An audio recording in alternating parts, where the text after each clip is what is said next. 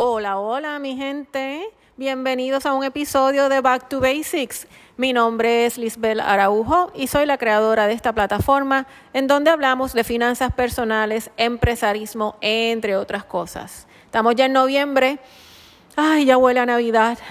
Decisiones, qué comprar, dónde vamos a comer el pavo, si me monto en un avión o no. Esas decisiones me encantan tomarlas.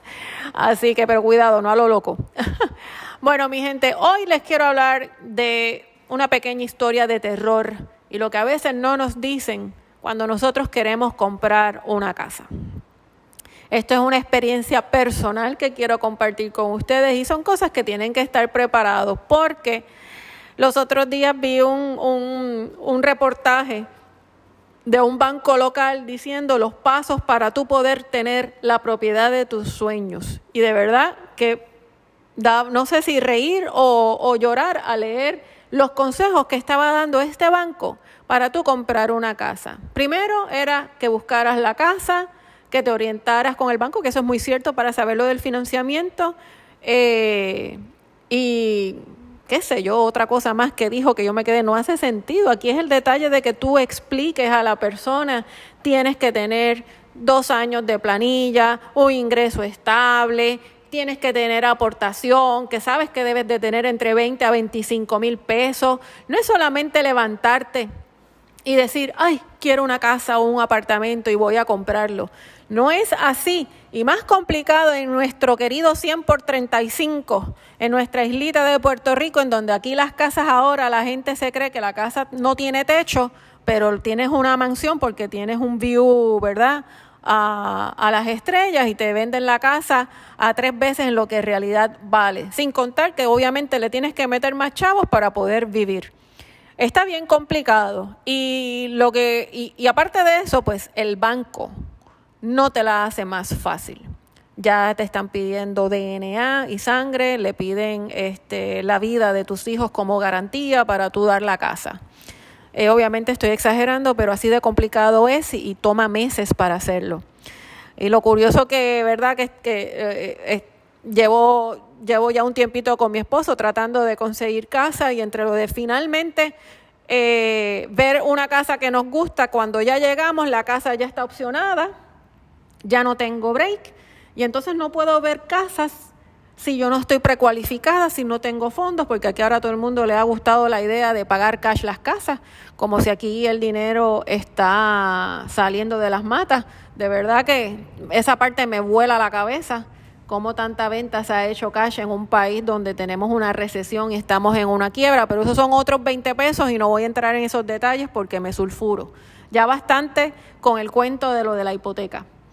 Eh, pues como le estaba diciendo, ha sido bien retante porque tienes que hacer con tantos procesos para solamente salir y ver qué casa eh, quisieras para ti, ¿verdad? Primero tienes que pasar por un proceso del banco, no tienes ni casa vista para saber cuánto te van a prestar.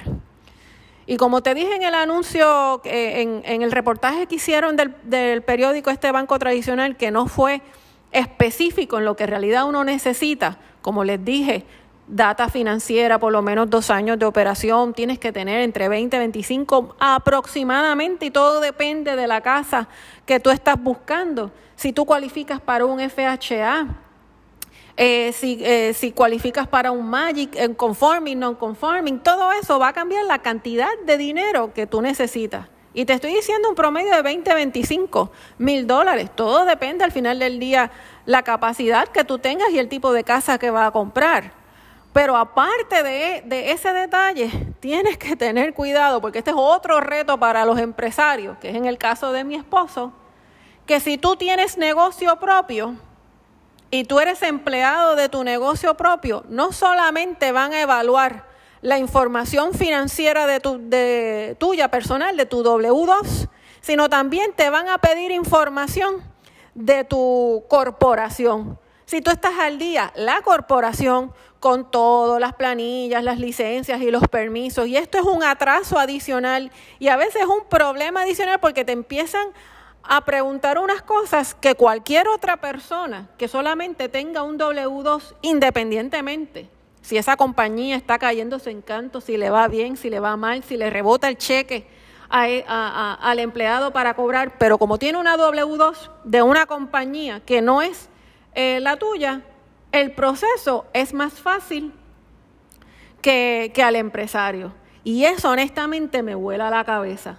Porque si tanto hablamos de la importancia del pequeño comerciante, si tanto hablamos de crear un ecosistema para el empresario, de verdad que una cosa más que nos las hacen difíciles para nosotros los empresarios, en este caso para mi esposo, poder tener una casa. Y esa parte no te la dicen, porque hablan no de la W2 y dos planillas y esto y que lo otro, pero no van más allá para decirte al, al que tiene un negocio. Y, y, y como les he dicho anteriormente, el empresario local compone el 99% de los negocios de este país. Óyeme, pues quiere decir que hay una buena probabilidad de mucho comerciante empleado de su propia compañía. Este proceso se alarga más. ¿Y cuál es el problema ahora con las casas en este país? Que la ponen en, el anuncio y ya se vendió. Que este, este, este proceso dura más y en el momento que tú estás evaluando llega un loco con cash o que el proceso de evaluación es más fácil y ¿qué pasó? Se pierde la casa. Así que mi gente, lo único que le tengo que decir es que llénese de paciencia y tengan cuidado también cuando dicen invierte en bienes raíces, que ahí es que se gana dinero, que si esto y toda esta, esta promo tan, tan, tan escueta, tan parca, tan y tan mágica, porque todo se resuelve de esa forma. No te dicen lo cuesta arriba que es ya sea una casa para tu eh, principal o para invertir. Es cuesta arriba, nada más conseguir es difícil. Y después todos los fondos y todas las cosas que tienes que tener. ¿Que vas a ganar dinero? Claro que sí, pero tú tienes que tener una base para hacerlo. Y, y, bajar los santos para la persona que te va a evaluar el, el, financiamiento sea rápido, sea ágil y no encuentre tanto problema, porque cada caso es individual. Y a veces los bancos eh, ven un punto, ah, no cualifica y no evalúa el caso en su totalidad.